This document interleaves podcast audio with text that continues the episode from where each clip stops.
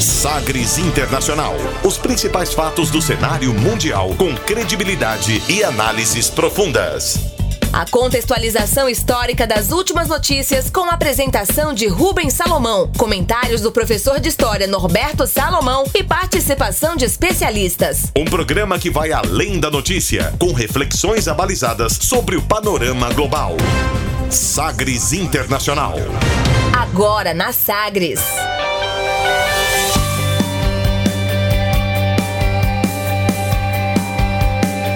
Olá, seja muito bem-vindo a mais uma edição do Sagres Internacional, número 83, 83 edição do programa. Eu sou Rubens Salomão e a partir de agora com você, ouvinte Sagres, os fatos precisos e análises credenciadas sobre os principais temas mundiais. E você confere nesta edição o tema do dia: o início do fim da ditadura de Lukashenko em Belarus defensor da ordem e xerife dos valores ocidentais, a estratégia de Donald Trump para reverter desvantagem e se reeleger. Nova onda de protestos contra o racismo paralisa maiores competições esportivas e mobiliza novos atos de rua nos Estados Unidos. Para evitar o ressurgimento de casos da Covid-19, a Coreia do Sul ordena o fechamento de escolas na capital, Seul. O vice-presidente Hamilton Mourão diz que esforço para fechar o acordo Mercosul-União Europeia parece que começa a fazer água. Estes e outros destaques aqui no Sagres Internacional. Ainda você vai conferir a música mais tocada nas paradas mundiais nesta semana. Fique ligado, Sagres Internacional está no ar. Você conectado com o mundo. Mundo. O mundo conectado a você. Sagres Internacional. E como sempre, o programa conta com a produção comentários do professor de História e Geopolítica, Norberto Salomão. Oi, professor, tudo bem? Olá, Rubens, tudo bem? Olá, os nossos queridos ouvintes, né? Estamos aqui firmes e fortes né? nessa, nessa nossa programação, nessa nossa batida de analisar aí o cenário internacional, que não está fácil não, viu, Rubens? As questões cada vez mais complexas, algumas que deixam a gente muito preocupado, e, e, infelizmente eu chego àquela conclusão de que o ser humano evoluiu tecnicamente, tecnologicamente, mas na essência a gente precisa melhorar muito ainda. É isso, né? Um pouquinho de humanidade, talvez, né? É empatia, né? Empatia. A palavra e, é. e, eu vejo assim a questão de que essa questão das coisas materiais estarem sempre em primeiro lugar, isso não gera um mundo melhor, né? Eu, eu, eu, eu tinha a ilusão há um tempo atrás que as pessoas, de uma forma geral, queriam um mundo melhor. Eu estou começando a ter dúvida em relação a isso, né? Dúvidas em relação a isso, porque é tanta barbaridade que você começa a ver que de vez em quando você fica meio abatido. Se bem que, por outro lado, é nesses momentos que aparecem atos de solidariedade que também né, a, a causa a nossa admiração. Então é isso, eu acho que vai também um pouco do humor da gente, né? Tem da também. perspectiva, é. do olhar com que você está vendo a situação. Mas a tem... gente tenta manter assim uma, um, um olhar mais crítico, mas nem sempre isso é possível. Afinal de contas, nós somos humanos demasiado humanos, né? Tem alentos, né? A gente ainda encontra alguns alentos. Vamos que vamos, começando o programa de hoje, vamos conferindo uma declaração de destaque nesta semana. Agora, as frases bem ou mal ditas por aí. Sim, pero.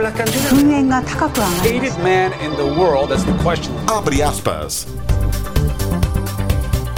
Não poderia ser diferente, né? Abre aspas nesta edição para o presidente dos Estados Unidos, Donald Trump no último dia da convenção republicana, né, do Partido Republicano lá nos Estados Unidos. Discurso fundamental para essa campanha à presidência nos Estados Unidos. Donald Trump que busca a reeleição. Você confere agora um trecho do discurso que, na nossa visão aqui, representa é, basicamente aí os conceitos que o Trump está se embasando para fazer campanha daqui em diante. Abre aspas para Donald Trump. This election will decide whether we save the American dream or whether we allow a socialist agenda to demolish our cherished destiny. It will decide whether we rapidly create millions of high paying jobs or whether we crush our industries and send millions of these jobs overseas, as has foolishly been done for many decades. Your vote will decide whether we protect law abiding Americans or whether we give free rein to violent anarchists and agitators and criminals who threaten our citizens. And this election will decide whether we will defend the American way of life or whether we will allow a radical movement to completely dismantle and destroy it. That won't happen. Tonight, I ask you a simple question How can the Democrat Party ask to lead our country when it spends much time tearing down our country? Abre aspas para Donald Trump aplausos aí, né, da convenção do Partido Republicano para traduzir o que foi que disse Donald Trump aí nesse trecho do discurso na convenção do Partido Republicano. Abre aspas. Esta eleição vai decidir se nós vamos salvar o sonho americano ou se deixaremos uma agenda socialista, eh, ou se deixaremos que uma agenda socialista destrua nosso estimado destino. Ela, a eleição, vai decidir se criaremos rapidamente milhões de empregos com altos salários ou se esmagamos nossas indústrias e mandamos esses milhões de empregos para outros países, como tem sido erradamente feito nas últimas décadas. Seu voto vai decidir se nós vamos proteger os americanos cumpridores da lei ou se damos um reinado livre para anarquistas violentos, agitadores e criminosos que ameaçam nossos cidadãos. E essa eleição vai decidir se nós defenderemos o jeito americano de viver o American Way of Life, essa é uma expressão em inglês, mas que já é amplamente conhecida porque não é uma tradução literal, não é simplesmente um jeito americano de vida ou de viver, né? Então o Trump diz que essa eleição vai decidir se nós defenderemos o jeito americano de viver ou se deixamos um movimento radical destruí-lo completamente. Isso não vai acontecer. Nesta noite eu lhes faço uma pergunta simples. Como o Partido Democrata pode pedir a liderança de nosso país se eles gastam tanto tempo destruindo nosso país? Perguntou Donald Trump, fecha aspas, aí para esse trecho do discurso do presidente norte-americano que busca a reeleição. Ele teve o discurso considerado como crucial aí nessa nesse pleito, né, pelo segundo mandato na Casa Branca. No último dia da Convenção Nacional Republicana, ele ressaltou eh, o seu desempenho no cargo, delineou um caminho para os próximos quatro anos, pelo menos nesses conceitos. O discurso desse ex-empresário de Nova York, que é Donald Trump, aconteceu no gramado sul da Casa Branca. Ele falou com a fachada da Casa Branca ao fundo dele. Tava uma cena muito bonita, mas é um local no mínimo incomum, né, para um evento partidário.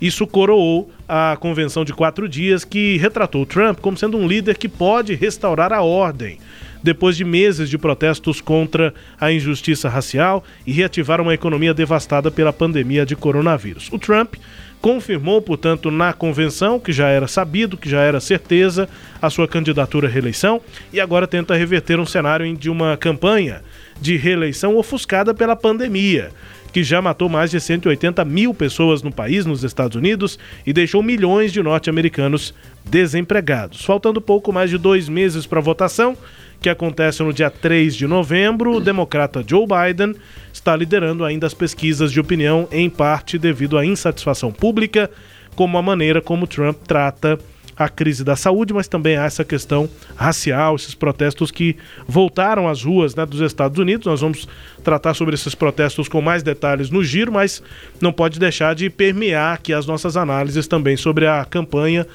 lá nos Estados Unidos. O Biden, professor, está liderando, nós já falamos disso aqui, isso continua. Sim. Ele tem o melhor cenário para um desafiante. Uhum. É como eles chamam lá o challenger. É, quando um presidente cumpre um primeiro mandato, como é o caso do Trump, e tenta ir para o segundo. Quem disputa nessa eleição é o chamado challenger, quem está desafiando quem está no cargo. É diferente da eleição em que o Trump venceu. Não tinha um challenger lá. Não tinha ninguém no é, cargo, né? Isso. Tinha a Hillary Clinton de um lado, que estava pelo partido do, do, governo, mas não era ela no caso. E que teve mais votos do que ele. Popularmente né? sim, mas entre os delegados não. Trump sim. foi eleito. E aí, essa é a situação do Biden. Na avaliação popular, hoje ele lidera. E desses challengers, ou seja, quem se candidatou contra um presidente no exercício do mandato, o Joe Biden nas pesquisas é quem tem o melhor cenário. Professor.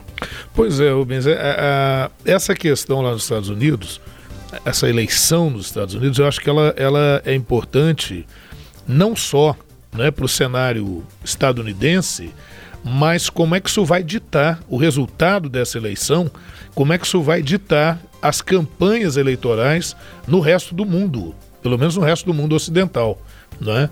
Porque se o discurso do Trump é, consegue mais uma vitória, consegue a reeleição, é, a gente poderia refletir aqui que isso reforçará, sem dúvida nenhuma, os discursos uh, uh, mais voltados para a intolerância, para os ideais da extrema-direita, não é? porque é, é, é para a, a, avalizar é, muitas vezes ações violentas por parte dos meios institucionais.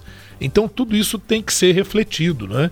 Eu não sei se o cidadão americano está é, tá refletindo sobre isso, se essa eleição vai mover as pessoas a irem realmente às urnas. Tem ainda a questão que o Donald Trump está batendo muito forte.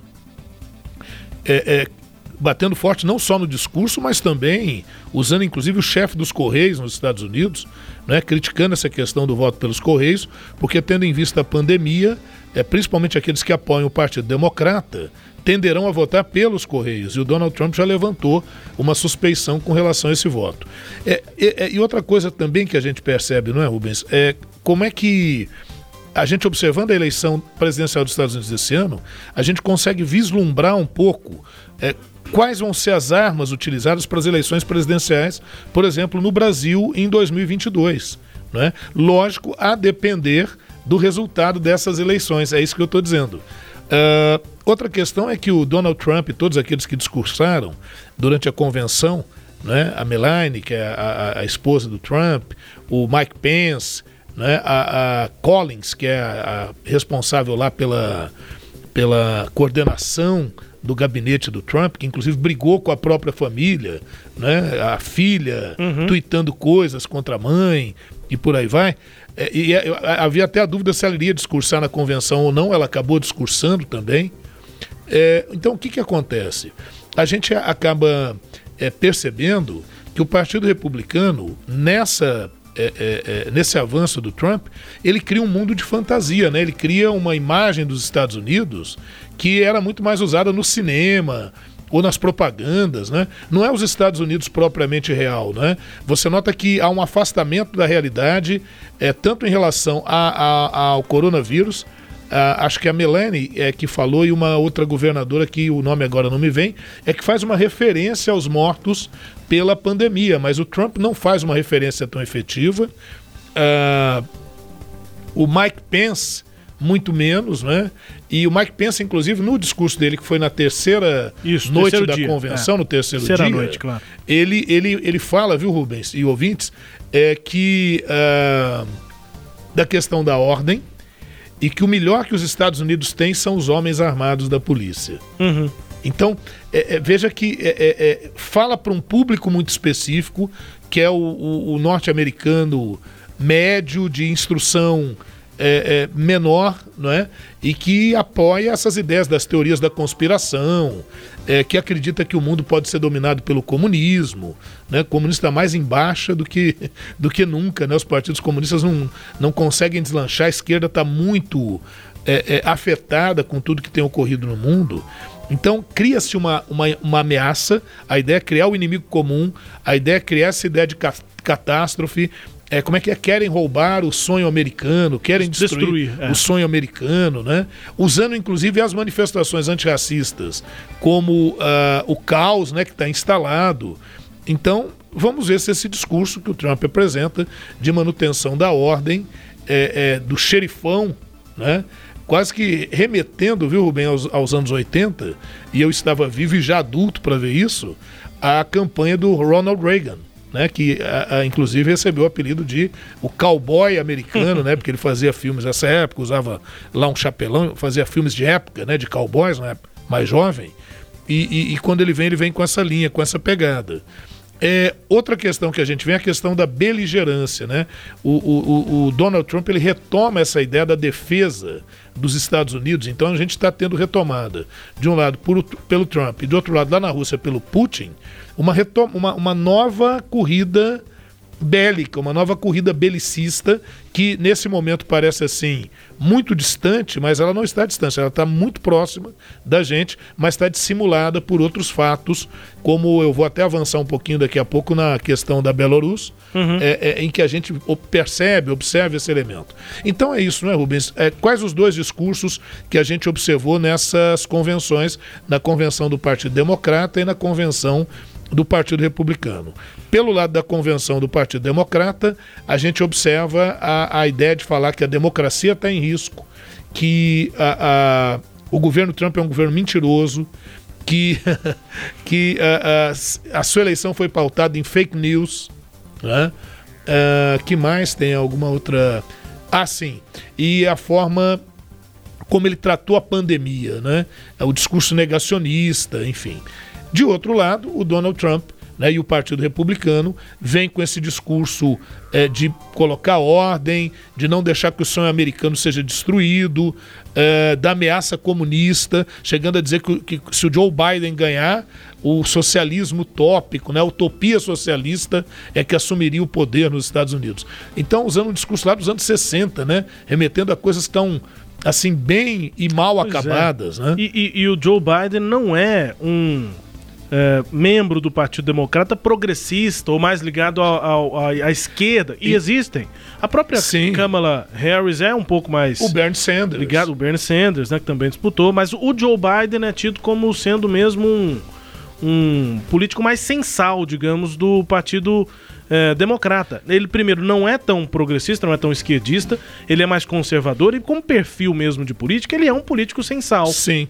E, e mais até do que isso, né, Rubens? Tanto é que aquela ala dissidente dentro do Partido Republicano, do Lincoln Project, já afirmou que vai apoiar é. a candidatura do Joe Biden. Quer dizer, republicanos apoiando candidatura de alguém do Partido Democrata porque temem essa linha de ação que o, que o Trump adotou é. para a política. Né? No, na edição passada, no nosso quadro Abre aspas, nós demos destaque para a convenção do Partido Democrata que aconteceu na semana passada. E nós usamos aqui, ouvimos é, Joe Biden, Barack Obama e Kamala Harris. Isso. É, porque o Joe Biden é mesmo meio sensal. A gente queria pegar o que, que ele diria no discurso, mas ele próprio, como político, está se apresentando agora.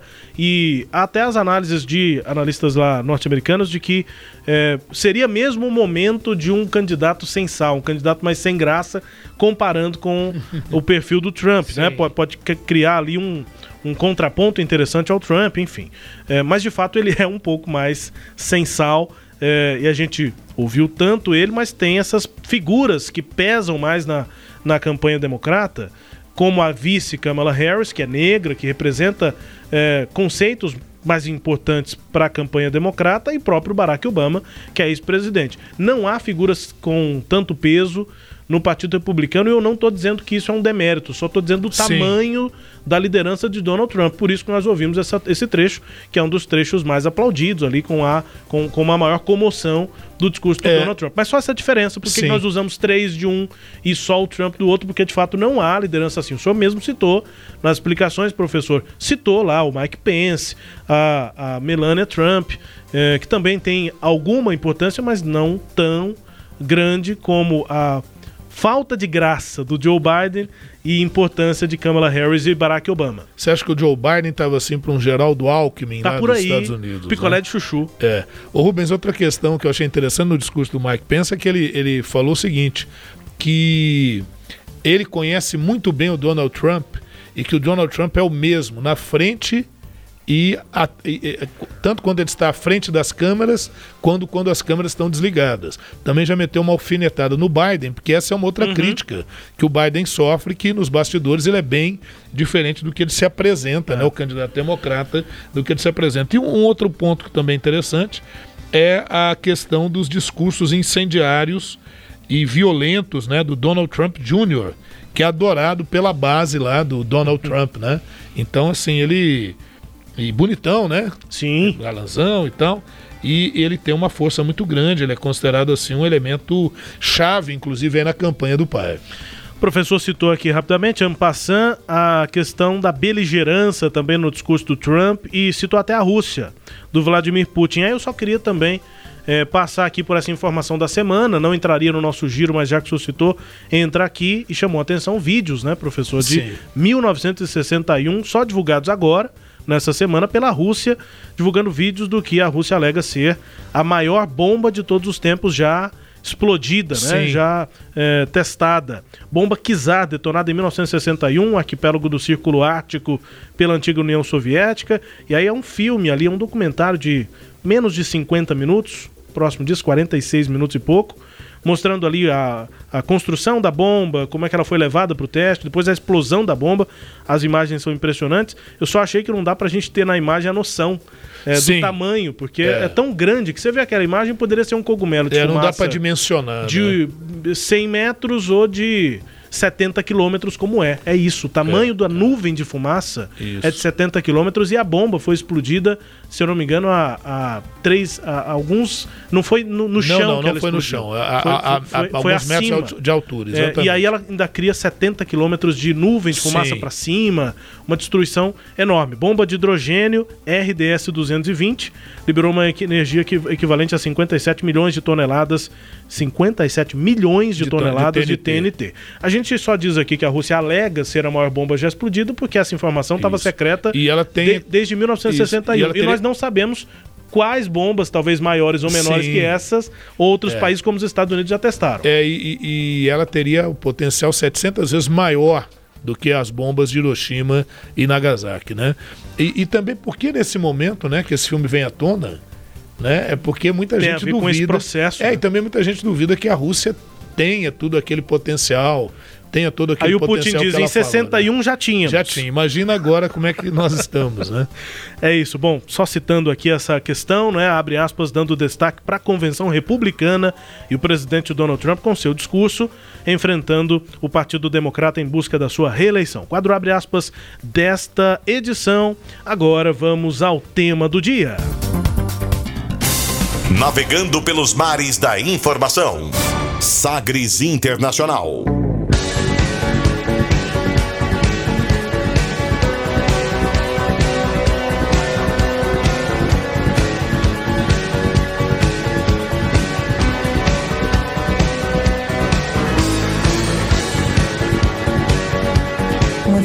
Хотим выйти из этого бесконечного круга, в котором оказались 26 лет назад. Я готова принять на себя ответственность и выступить в этот период в качестве национального лидера с тем, чтобы страна успокоилась, вошла в нормальный ритм, чтобы мы освободили всех политзаключенных и в кратчайшие сроки подготовили законодательную базу и условия для организации новых президентских выборов.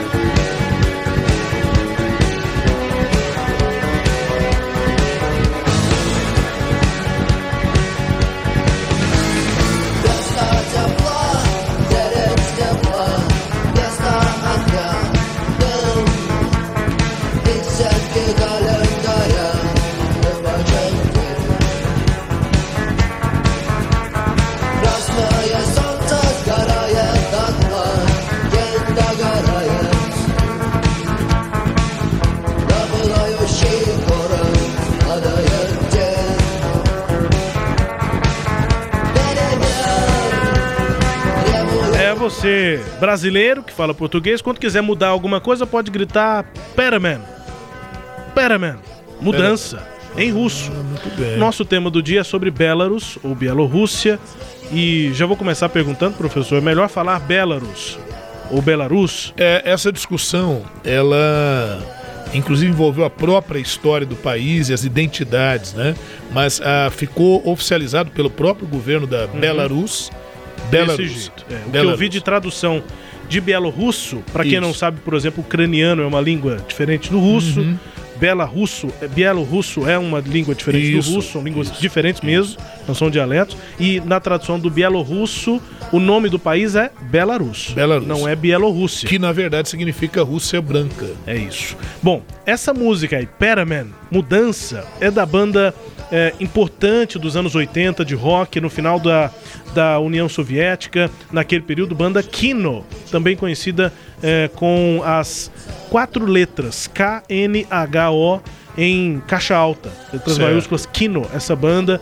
É, com essa música que acabou sendo um hino né, para muitas é, manifestações. Eu Quero Mudanças é uma das canções mais famosas da banda Kino durante a perestroika a música assumiu uma mensagem política distinta e desde então tem sido associada a protestos, ecoando em comícios e manifestações de grupos assim de, de todos os tipos. Mesmo movimentos políticos opostos usam essa música, opostos a quem fazia oposição à União Soviética nos anos 80. Mas essa politização das letras, dos versos, ocorreu contra a vontade do autor e membro líder da banda Kino, uma banda importante de rock da Rússia e da União Soviética à época, é, o Viktor Tsoy, principal membro lá da banda, ele insistiu na época e até falecer com 55 anos que não era a intenção dele, apesar do momento vivido na Isso. Rússia, não era a intenção dele fazer uma música sobre protesto. Mas essa música acabou se tornando um hino, não só para a Rússia, para os russos, mas também para outros países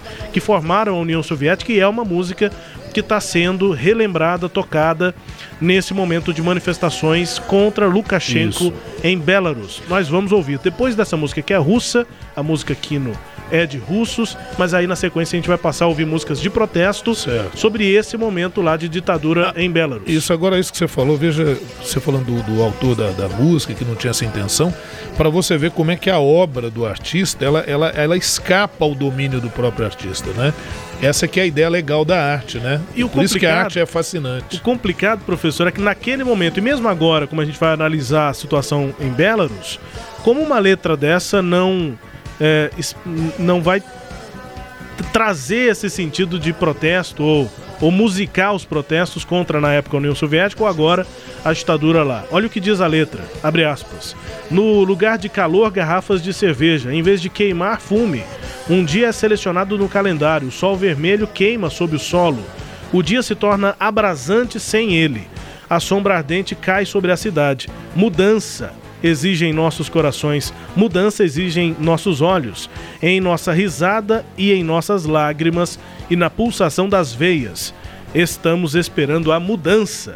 Fecha aspas. Começa assim a letra, aí, são os dois, aí, as duas primeiras estrofes. Vai ser utilizado, né? Não tem como. É, né? Isso me lembra, viu, Rubens, uma música do Gilberto Gil, Refazendo, né, em que ele fala amanhã será tomate, depois será mamão, numa das partes da música e, e lendas né, da, da, uhum. da, música, da arte brasileira, questionando o seguinte: se o, o Gil está dizendo que primeiro entra com o socialismo soviético para depois chegar àquela linha do socialismo chinês, né? Porque a tomate é vermelho e o mamão é amarelo, né? Refazendo tudo.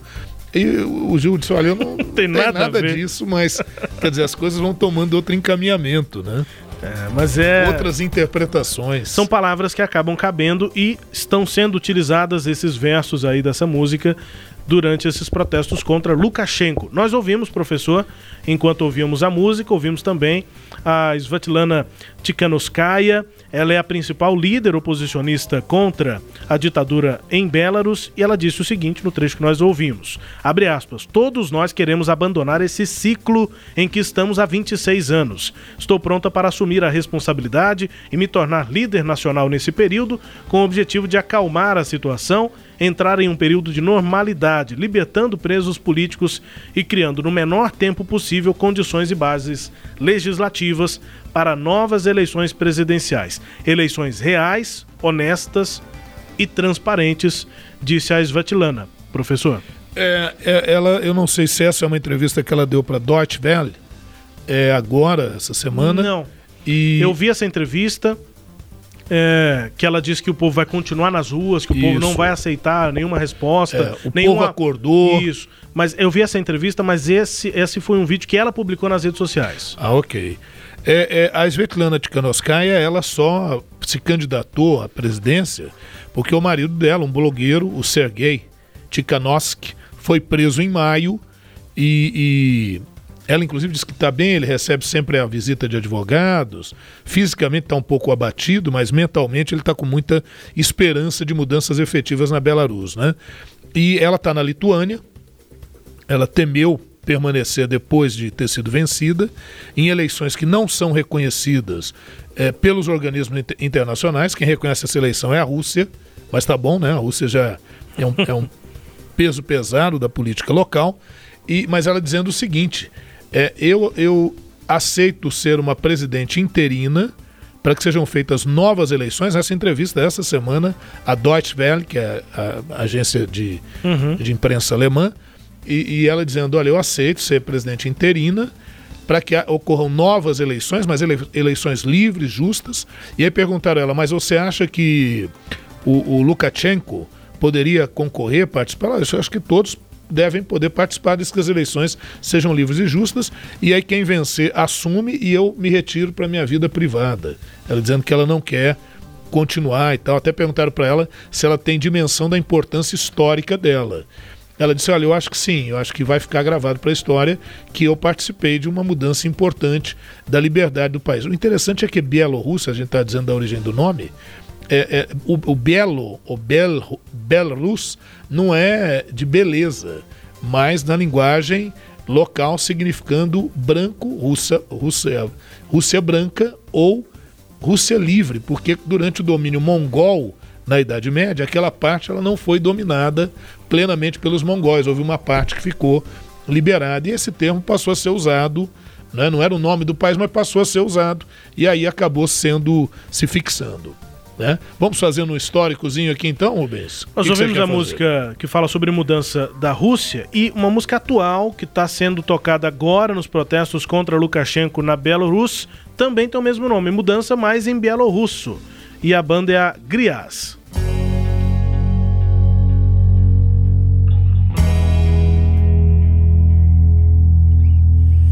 Здравствуй, папа. Пишу тебе снова и снова мне не подобрать нужного слова. Это твой сын, помню, как бегал босым Как губы ругали меня сквозь густые усы. А я заходился от рева, я помню все но ты, конечно, не вспомнишь такого Ты был серьезный и занятой Ты был не из тех, кто бухой, а мама врет, что летчик Твой папа следит за страной Папа не спит и ни днем, и ни ночью Папе не нужно мешать Папу любить, принимать дружно Я всегда так и делал, бать, пока ты не сказал, что нас с мамой Ritmo de rap, assim, né, professor? São... Pois é. É uma banda de, de rock... É, mas que fez essa, essa música que tem assim esse, essa levada do rap que é como se fosse assim um, um brado, né? um grito, assim, Isso. assim, uma, uma música que traz muita emoção e o clipe também é bastante emocionante. É como se fosse. O, tem um clipe que é só da letra da música, tem um outro que tem é, os, o vídeo mesmo, que foi produzido, mas o, o, o, clipe que é só sobre a letra da música é uma animação que é estática, quase que estática, de um coelhinho assim é, escrevendo uma carta no meio de uma guerra, no meio de, de tudo pegando fogo e ele Legal escrevendo a imagem uma... do coelho, coelhinho branco. Não, coelhinho cinza. Cinza. Escrevendo uma carta. E aí é, é, o rap tem muito isso, é como se alguém estivesse lendo uma carta com, com toda a ênfase possível, né? E aí é uma música que está inspirada no Peraman, que a gente ouviu, Isso. né? Música russa, da banda Kino, que se tornou um hino de mudança na União Soviética. É inspirada nessa música. Em alguns, alguns dos né, versos aí, a banda Grias é, diz o seguinte: é, que no começo havia ali um são versos de uma carta de um filho para o pai.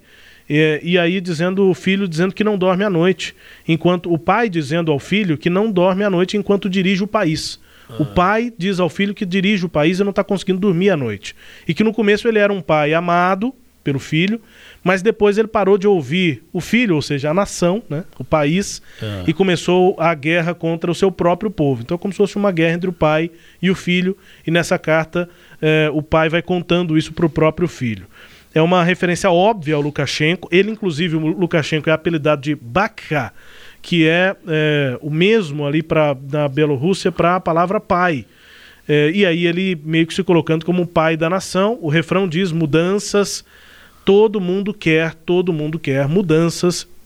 Por conta do refrão, dá pra ver que ela é inspirada na música Peraman da banda Kino e a história é diretamente relacionada ao Lukashenko, professor. Pois é, Rubens, agora você imagina o seguinte: a, a Belarus é uma das áreas, é uma das repúblicas que vai compor a União das Repúblicas Socialistas Soviéticas. Lá em 1918, 19, quando vai se consolidando a Revolução Socialista na Rússia, várias outras áreas foram se integrando. Em 1922, formou-se a União das Repúblicas Socialistas Soviéticas, das quais as principais eram Ucrânia, Rússia e Belarus, ou Bielorrússia, né, se for portuguesar e o termo, uhum. enfim. E, e, e assim foi sendo mantida. Né? Durante a Segunda Guerra Mundial, os nazistas atuaram na região, ficaram ali até 1944.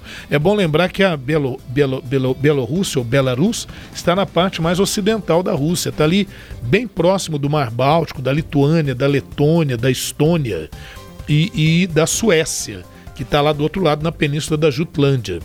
E depois, na década de 70, 80, quando o socialismo começou a entrar em, em declínio né, na região, uh, principalmente com a chegada ao poder em 85 na União Soviética do Mikhail Gorbachev, que pelas próprias circunstâncias, foi obrigado a fazer uma série de mudanças, as mais conhecidas, a glasnost, que é a transparência política, e a perestroika, que é a reforma econômica, né, o processo de abertura econômica. Né? Troika, lá em, em russo, são três. Então, a reforma nos três setores da economia. E Glass transparência, né? vidro, transparência nesse sentido.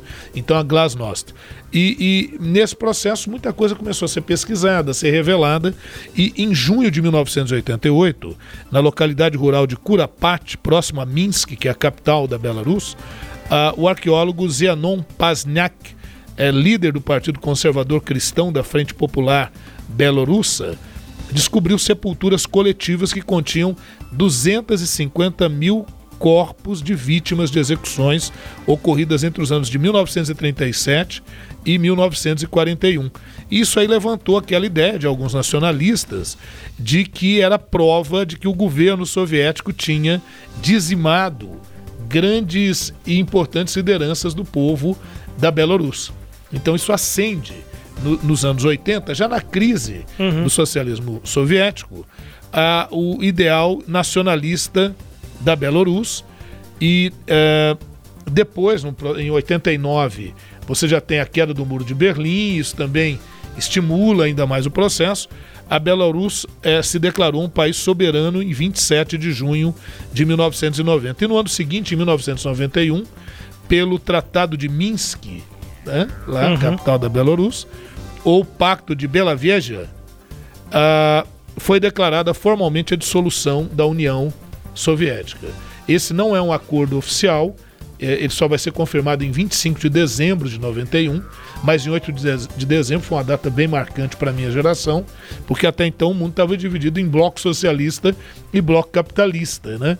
E, e um de... dos blocos e um dos blocos deixa de existir para dar lugar à SEI, a Comunidade dos Estados Independentes, que obviamente vai ter alguém que predomina que é a Rússia. Então a Rússia acaba tendo influência sobre essas regiões. Uma Constituição Nacional foi adotada em março de 1994. É, eliminou, extinguiu as funções do primeiro-ministro, que foram repassadas ao presidente. Muitos vão chamar de primeiro presidente. E aí, nas eleições em dois turnos, em 94, quem ganhou foi o Alexander Lukashenko. Pera, pera, pera aí. O Lukashenko está no poder na Belarus desde 94 Exatamente, 26 anos no poder, depois ele se reelegeu cinco vezes. Dizem que a única eleição que teria sido justa foi essa de 94, que as outras sofreram um forte processo de manipulação. Em 1997, a Bielorrússia, a Federação Russa, ratifica um tratado que prevê a unificação das políticas externa, econômica e militar entre Rússia e Belarus. Então acabou ficando vinculada lá, né, por acordos com a política da Rússia. Em 2008 foi assinado um acordo com o governo russo para unificação monetária e tributária. Isso em 2008. O Alexander Lukashenko, ele é considerado o último ditador da Europa, né? Tá lá 26 anos no poder na Belarus e agora com essa última eleição que se demonstra, parece bem fraudulento, porque ele foi eleito com 80% dos votos, o que não condiz com as manifestações que têm ocorrido nas ruas. Né? Apesar, Rubens e ouvintes, dele ter muito apoio lá, porque o sistema lá é como se a gente ainda tivesse lá no século XX. A grande parte da economia é estatal, então ele consegue manipular, ajeitar daqui, ajeitar de lá. Ele próprio diz que o governo dele não é democrático, é autoritário. mas que ele faz isso para garantir a segurança das pessoas no país. Então ele assume aquela imagem de paisão, né? Ou seja, toda vez que alguém assume a imagem de paisão ou de salvador da pátria, boa e velha linha populista, né? O Alexander é, é, Lukashenko, frequentemente mencionado como esse último ditador, né? Ele se tornou o primeiro presidente eleito do país. É, foi a única vez que dizem que essas eleições teriam sido consideradas livres e justas. E depois ele foi reeleito outras cinco vezes, né? Agora, quem que é esse Alexander Lukashenko, né? Ele é formado professor, depois formado em economia agrícola também por correspondência. Então, quem diria, fez um curso aí por correspondência. E aí, em 85, ele assume uma fazenda cooperativada, né? Eu não sei quem se lembra lá nas antigas aulas lá de geografia dos sovicoses e dos kolcoses. Sovicoses, as fazendas estatais na União Soviética, e kolcoses, as fazendas cooperativadas. Ele assumiu a gerência de um kolcose e depois assumiu a presidência, assim chamada, de um sovkov. E de lá, né, eles estão dizendo, da fazenda até o poder. Uhum. Porque de lá ele sai candidato a deputado com um discurso é, anticorrupção. E a coisa pega, né? É, é, e ele fala das origens humildes, ele foi criado por mãe solteira. Tudo isso vai dar a ele uma, uma base popular muito grande. E ele consegue chegar ao poder como presidente. De lá não saiu mais até o atual momento. Пасля навальніцы знаходзіць адзін аднаго ў пяску і дзівіцца. Мы дыхаем зноў У аскепках сталіцы Холоднае солнце, галоўнае мае адбыцца.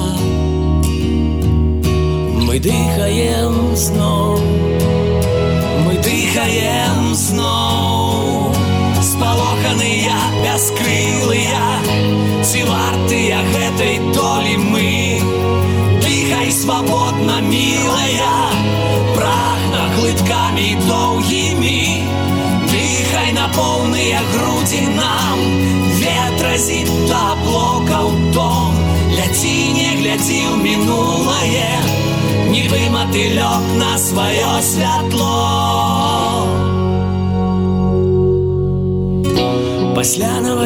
Músicas aí, portanto, de protesto nesse momento lá de Belarus.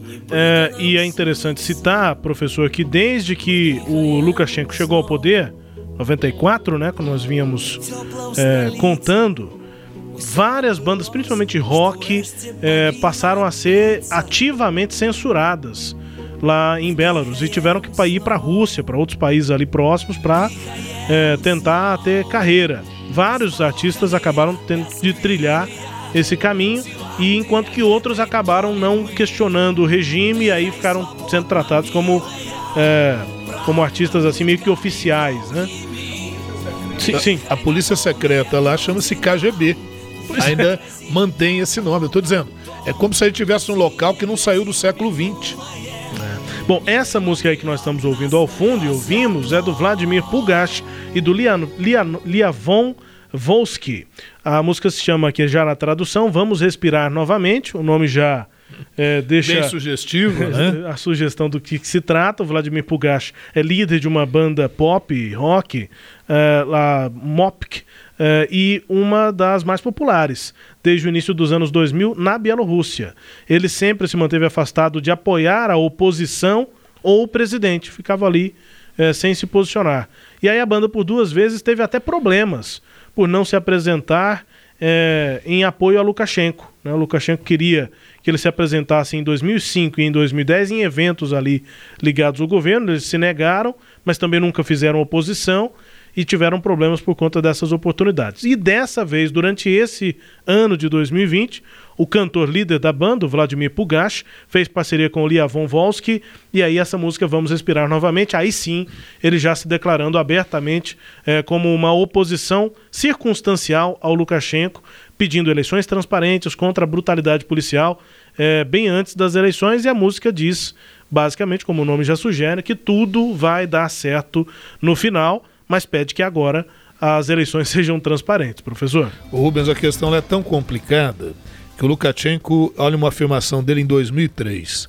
Um estilo autoritário de governo é característica minha. E sempre admiti isso. É preciso controlar o país. E o principal é não arruinar a vida das pessoas. Agora, o que seria arruinar a vida das pessoas, né?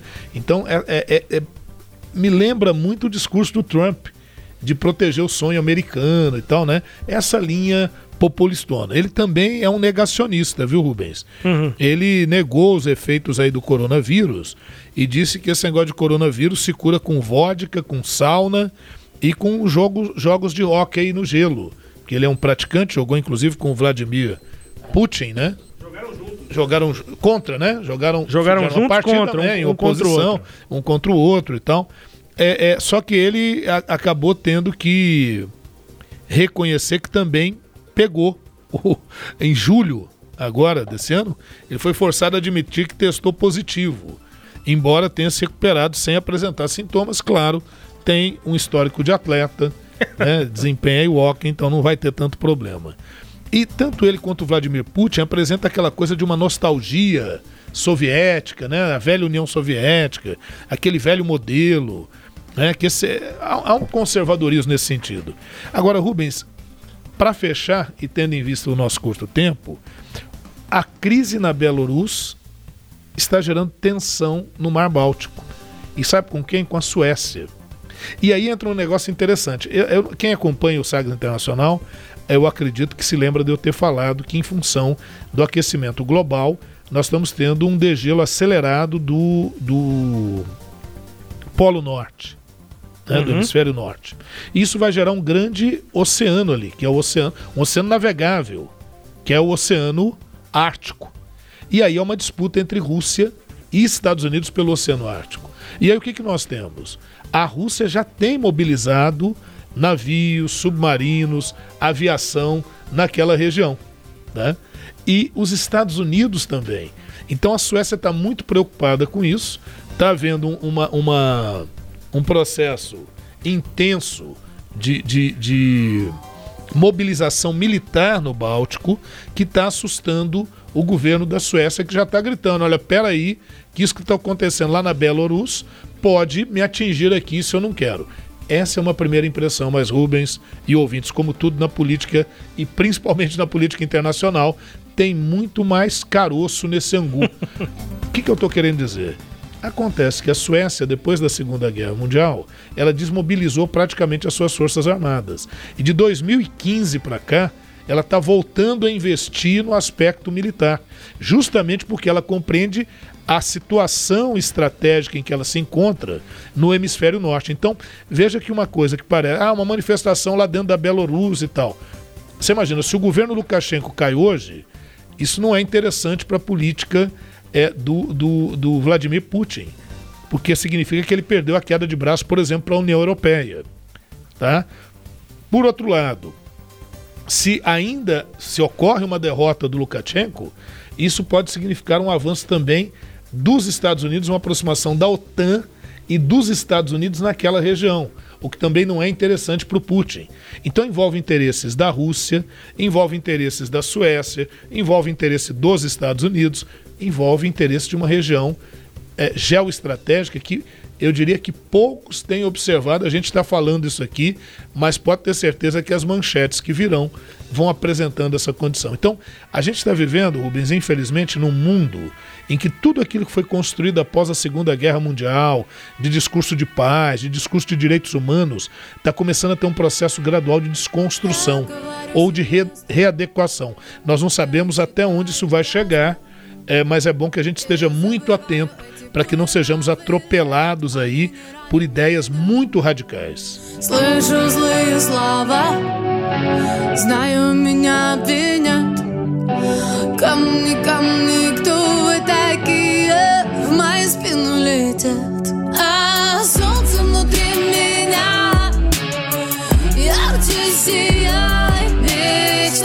Essa é a banda Iowa é uma banda de pop formada em Mogilev, o leste da Belarus, mas em 2010 eles foram para a Rússia. E aí um grupo bastante mainstream, digamos assim, popular na Rússia, naquela região, e aí também não negam a sua origem na de Belarus e lançaram essa música aí que na tradução é Sonho. dizendo também que é, é necessário ter eleições limpas, né, claras, lá em Belarus. Música Sonho. A gente vai para o intervalo, daqui a pouco voltamos e você vai conferir nova onda de protestos contra o racismo. Paralisa as maiores ligas, maiores competições esportivas e também mobiliza atos de rua nos Estados Unidos. Contra o ressurgimento da Covid, a Coreia do Sul ordena o fechamento de escolas. E por aqui no Brasil, Mourão diz que o esforço para fechar aquele acordo entre o Mercosul e a União Europeia parece que começa a fazer água. Se você não conhece essa expressão, quer dizer que não está indo para frente. O navio está afundando. Navio está afundando. Intervalo, a gente volta daqui a pouco.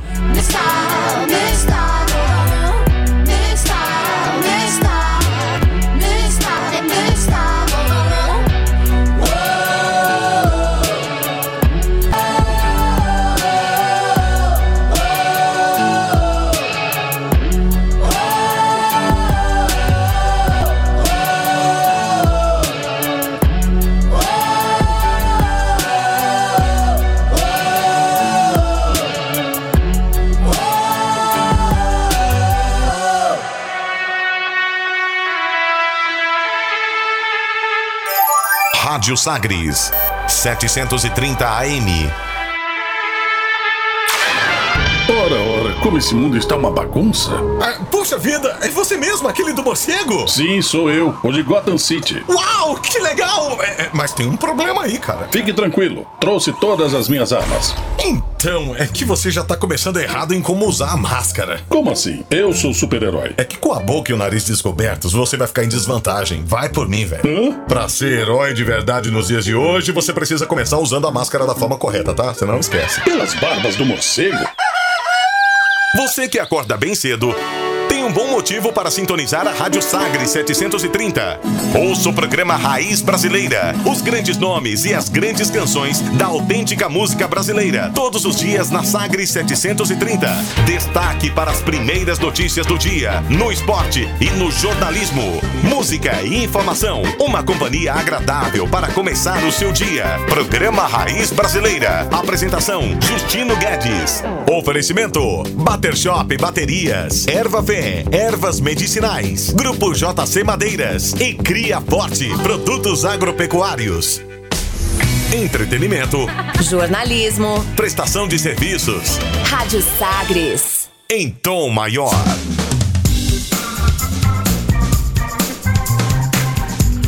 De volta, Sagres Internacional número 83, nesta edição, como sempre, aqui na minha apresentação, Rubens Salomão, com os comentários do professor Norberto Salomão Vamos girar as informações pelo mundo. Velas ao mar.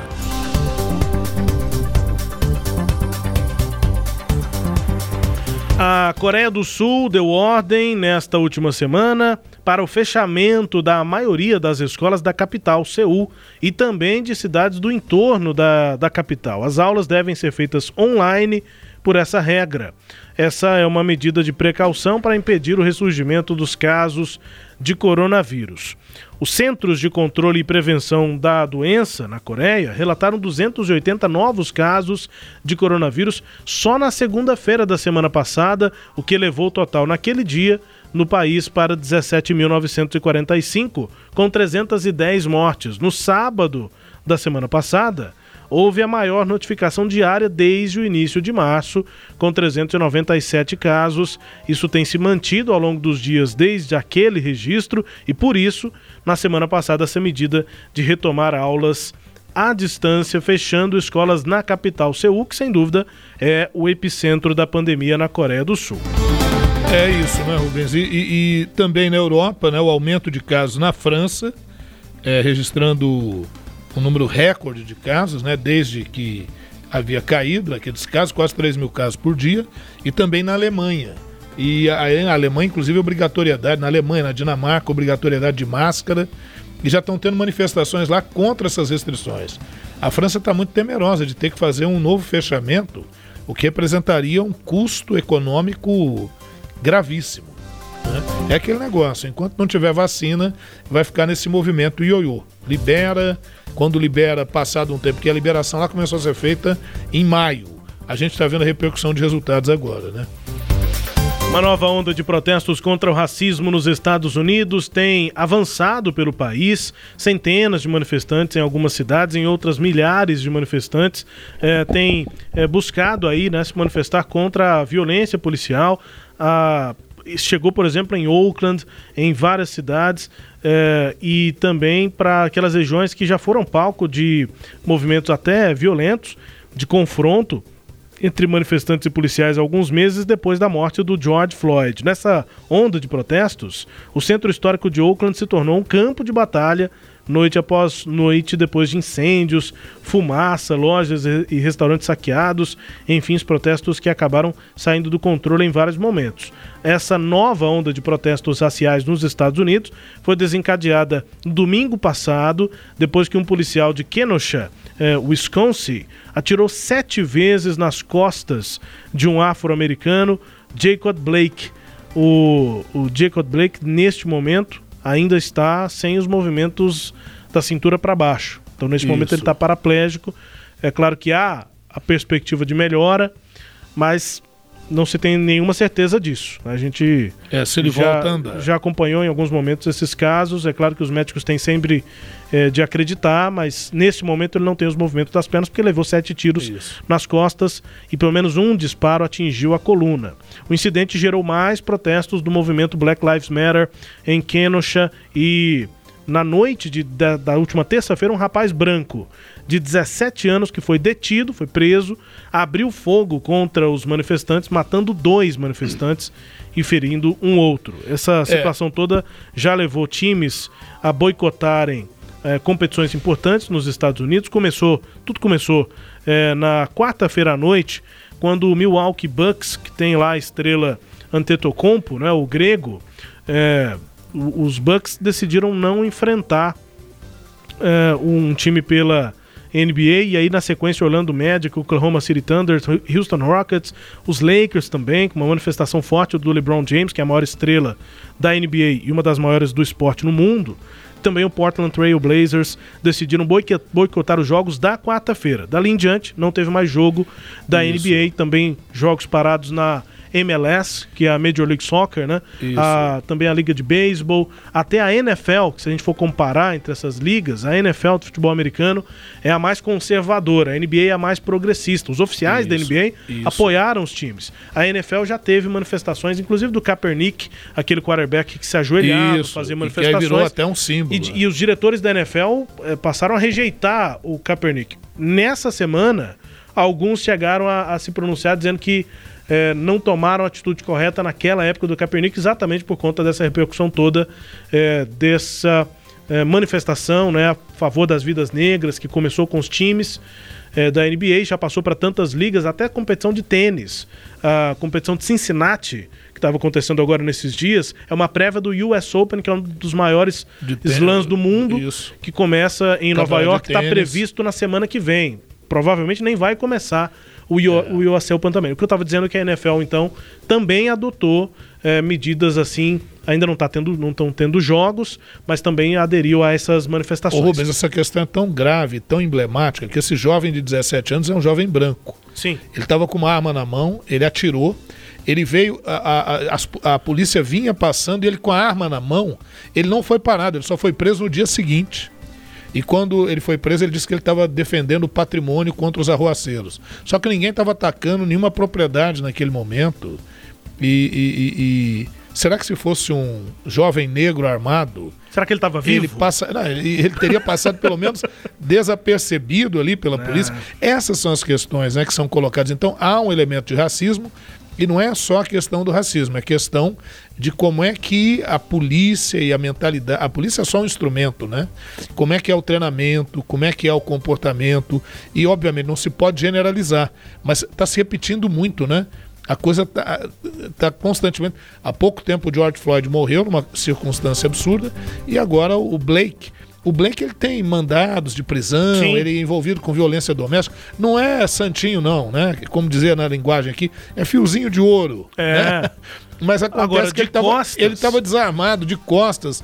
Os policiais em cima dele e os filhos dele dentro do, ca dentro do carro. Não, né? E aí o que se diz é que tinha uma faca dentro do carro. Ele não era é, necessariamente uma pessoa assim que, que não poderia reagir. Pode ser que ele reagisse. Sim. Mas aí então, depois que tudo isso aconteceu, se descobriu uma faca dentro do carro dele.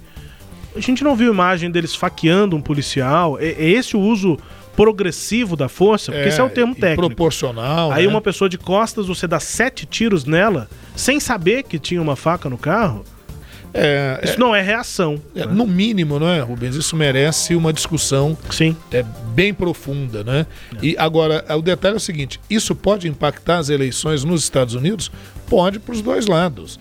Pode impactar a, a, com aqueles que vão identificar é, a falta de ação mais decisiva do Donald Trump é, criticando essa violência, né? quer dizer, a falta de um discurso mais ostensivo pode ser considerado por parte do eleitorado como uma aprovação, e aí aquelas acusações de que o Trump é racista, voltam, é, né? misógino, enfim, pode colar, como também pode auxiliar o Trump. Tudo isso tem que ser visto, porque, de outro lado, essas manifestações podem ser vistas como caos, como a desordem, e é nisso que o Trump está apostando. Aí entra o xerifão para restabelecer a ordem e manter o sonho americano.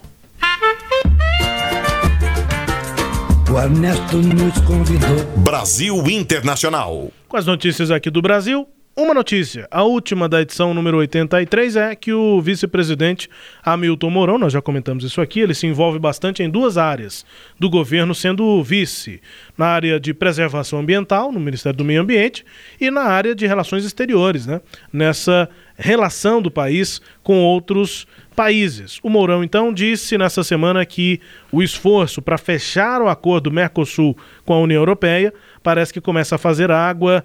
O acordo foi anunciado em 2019, mas ainda precisa ser assinado, ratificado por todos os países dos dois blocos, da Europa e aqui do Mercosul. Dúvidas sobre a preservação da Amazônia geram resistência do lado europeu ao, é, ao vice-presidente Hamilton Mourão. Abre aspas. Então, esses problemas se apresentam nesse momento em que o grande esforço que foi feito no ano passado para a articulação desse acordo parece que começa a fazer água. Então, realmente, nós temos que ter uma equipe aqui em condições de estar negociando permanentemente, não só com nossos parceiros do Mercosul, bem como com a União Europeia. Fecha aspas. É, é isso, né, Rubens? A gente já vinha falando disso. E a questão nem é só simplesmente preservação da Amazônia em si, mas são as posturas, o discurso que o governo adota, o fato do governo brasileiro ter gastado apenas 19% do orçamento que deveria ser direcionado para preservação. É, tudo isso acaba pegando mal. No ano passado, quando o, o, presidente Jair Bolsonaro participou daquela reunião, daquele fórum internacional, Davos. É, Davos, ele encontrou com, acho que com Al Gore. Al Gore. E aí o, o Al Gore é, é, falou para ele assim: é, pô, eu gosto muito do, do Sirkis, né? Que é um cara que. Aí o Bolsonaro falou: é, foi meu inimigo na batalha. Oh, desculpe e então. tal. Só que quando o Sirkis foi perseguido, Bolsonaro ainda estava com 16 anos, ele não tinha servido o exército ainda, né? É, então foi num outro momento. E a outra coisa que ele falou com relação à Amazônia, o Bolsonaro chegou a afirmar o seguinte: nós queremos explorar a Amazônia junto com os Estados Unidos. Então, é, é, e o Algor respondeu o seguinte: eu, eu não sei se entendi é, o que, que o senhor está querendo dizer. Exatamente. E aí os Bolsonaro ficou calado e a conversa terminou, terminou ali. Terminou ali. Mas então, o que, é que a gente está querendo dizer com isso? É que essas declarações, a postura adotada, é, isso é, tem comprometido muito a imagem do Brasil no exterior e vou te dizer mais, pode atrapalhar inclusive a, o agronegócio aqui no Brasil. Vamos embora aqui com Sagres Internacional número 83, conferindo música bem tocada não em um país, mas no mundo. Nessa semana. É que deu saudade do K-pop. Olha só, hein? E aí eu resgatei o BTS. Resgatei nada. Os caras fazem sucesso gigante, né? No mundo inteiro. K-pop é o Você quer dizer Korean então, foi, pop. Foi inevitável. Foi inevitável, não tem jeito. BTS com a música Dynamite, é, Dinamite. A gente explica já. Cause tonight. So watch me bring the fire, set the night light. Shoes on, get up in the morning, cup of milk, let's rock and roll. Kink out, kick the drum, rolling on like a rolling stone. Sing song when I'm walking home, jump up to the top of the brown. Ding dong, call me on my phone, nice tea, and I'll get my ping pong. This is getting heavy, can't hit the bass, boom, I'm ready. Life is sweet as honey,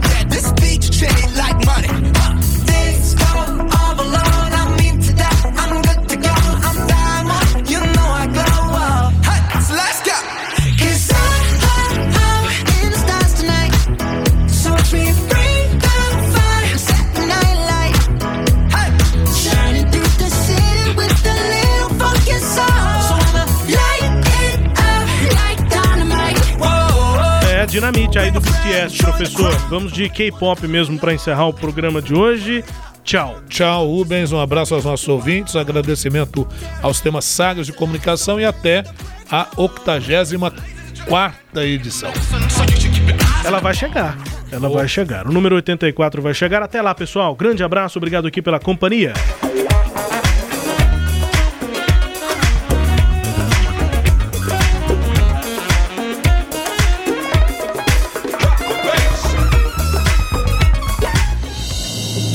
Você ouviu Sagres Internacional. Os principais fatos do cenário mundial com credibilidade e análises profundas.